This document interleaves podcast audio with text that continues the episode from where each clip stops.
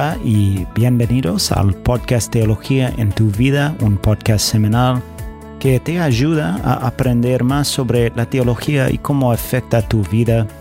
Estoy acá con mi hermano y compañero en el ministerio. Hola Jason. Hola Eric, ¿cómo estás? Bien, bien. Bueno, hemos llegado al último episodio de nuestra serie sobre los evangelios. Hoy tratamos sobre el, eh, libro de Juan. Jason, la verdad, el Evangelio de Juan tiene mucha importancia en mi vida. Cuando me convertí, la persona que me discipuló me dijo que leera el Evangelio de Juan, porque es un libro que nos muestra la importancia de la fe en Cristo y también su gloria. E entonces este libro es uno de los primeros libros en la Biblia que leí como nuevo cristiano. Entonces, bueno, es muy importante en mi vida. Y Jason, ¿podrías explicarnos un poco más sobre por qué es tan importante para todos nosotros? Bueno, hola Eric, y sí, ya hemos hablado de los otros evangelios, ¿no? Mateo, Marcos y Lucas. Y estos tres evangelios a menudo se llaman los evangelios sinópticos. ¿Qué significa eso? Bueno, básicamente significa que son similares, es decir, cuando leemos estos tres evangelios, notamos que tienen una perspectiva similar. Pero con el Evangelio de Juan no es así. Juan no es un Evangelio sinóptico. Hay historias que están incluidos de los sinópticos que no están en Juan y viceversa y los sinópticos se centran en el ministerio de Jesús en Galilea, mientras que Juan se centra en su ministerio en Jerusalén. Y dijimos con los otros evangelios que tenían un propósito histórico y un propósito teológico. Y es así también con Juan. Pero quizás, Eric, con Juan su énfasis es más en el teológico. Eso no quiere decir que no sea historia, por supuesto que lo es, pero Juan está tratando de decir algo teológico. Y, bueno, sabemos bien el propósito de Juan al escribir este Evangelio porque nos lo dice claramente en capítulo 20, versículos 30 y 31, eh, al final del Evangelio. Dice, y muchas otras señales hizo también Jesús en presencia de sus discípulos, que no están escritas en este libro, pero estas se han escrito para que ustedes crean que Jesús es el Cristo, el Hijo de Dios, y para que al creer tengan vida en su nombre. Entonces su propósito es evangelístico. Él quiere mostrar quién es Jesús para que crean. Y él dice que Jesús es el Cristo, es decir, el Mesías y el Hijo de Dios. Y bueno, quiero que nos enfoquemos en esto. Quizás más que los otros evangelios, Juan quiere que identifiquemos a Jesús con el verdadero Dios de Israel. Y lo hace de diferentes, diferentes maneras, ¿no? Primero, Juan habla de que Dios es el creador. Eh, cuando Juan comienza el Evangelio diciendo, en el principio ya existía el verbo y el verbo estaba con Dios y el verbo era Dios. Con propósito, Juan está usando el vocabulario de Génesis 1. Jesús no es una criatura, sino que es el creador. Todas las cosas fueron hechas por medio de él. En Juan capítulo 20, versículo 22, Jesús sopló sobre los discípulos para darles el Espíritu. Esta acción nos hace recordar, ¿no?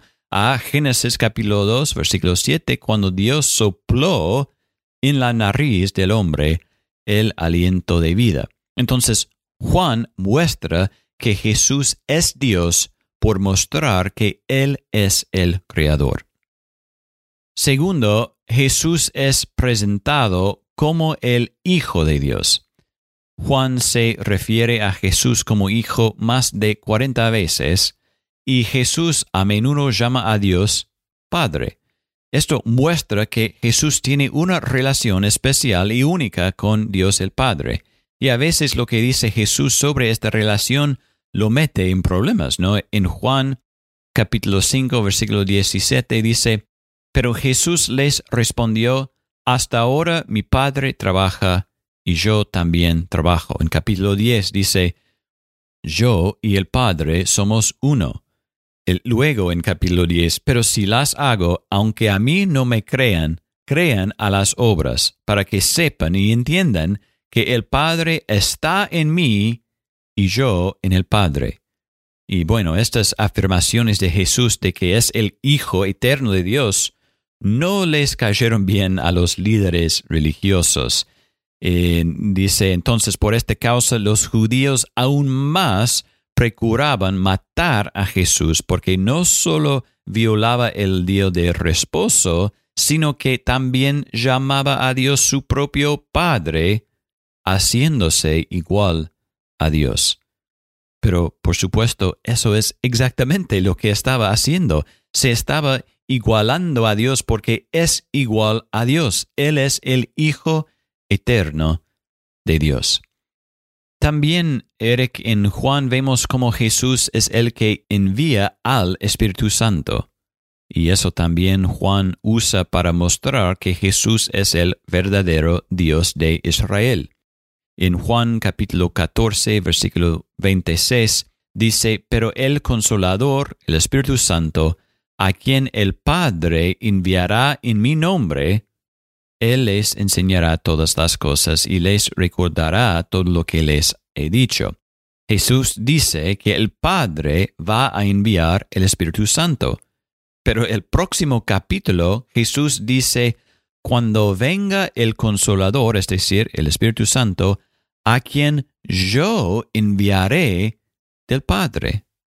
Bueno, pueden escuchar nuestros episodios sobre la Trinidad y el Espíritu Santo, pero lo que quiero decir acá es que para Juan, el Espíritu Santo es enviado por Dios el Padre y Jesús el Hijo lo cual muestra que Jesús es igual al Padre. Él es el Hijo de Dios y tiene el poder de Dios. Y bueno, la doctrina de la Trinidad es muy rica en el Evangelio de Juan.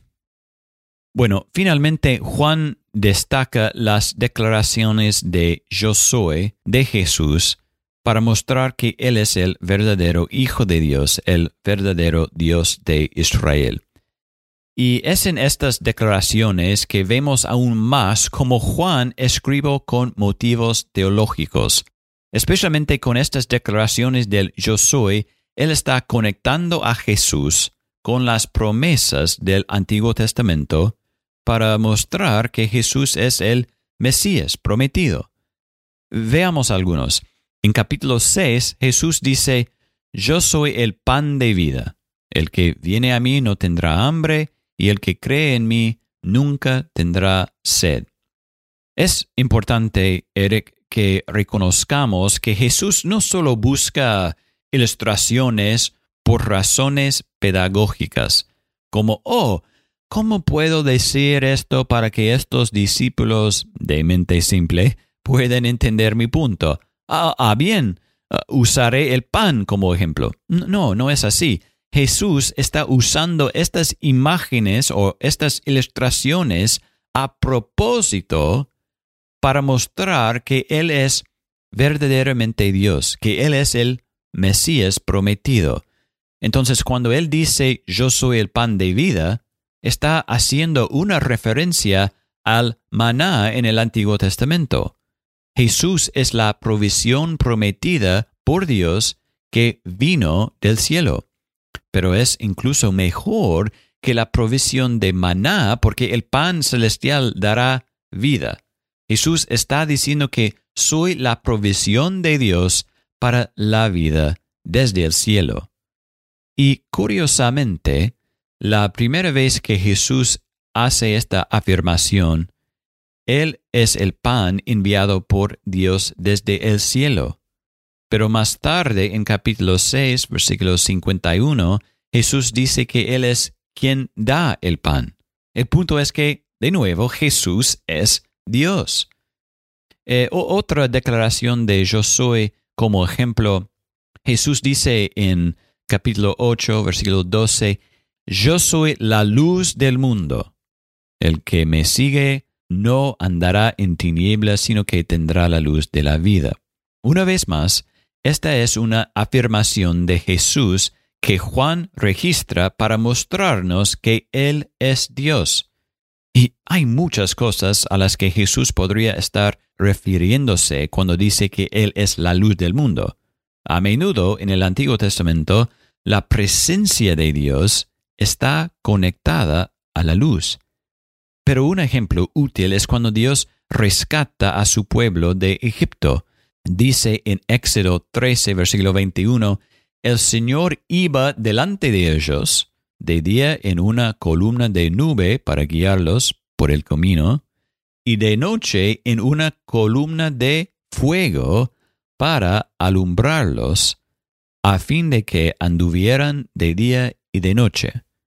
Nota que no dice que la columna de fuego iba delante de ellos simplemente para que ellos no tropezaran sobre rocas.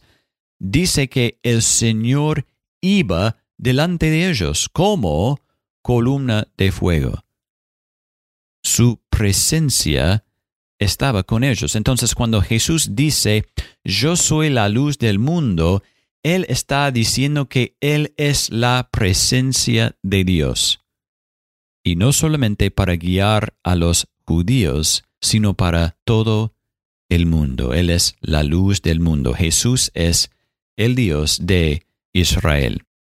Eric, el Evangelio de Juan fue escrito para que creamos que Jesús es el Cristo, el Hijo de Dios, y para que al creer tengamos vida.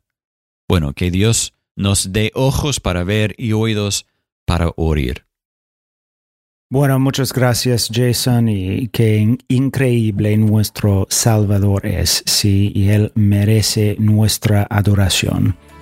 He apreciado esta serie mucho y ha sido una bendición para mi alma y también un buen repaso de los que son los evangelios, ¿sí? Bueno, muchas gracias a todos por escuchar y nos vemos la semana que viene con otro episodio con Teología en tu vida.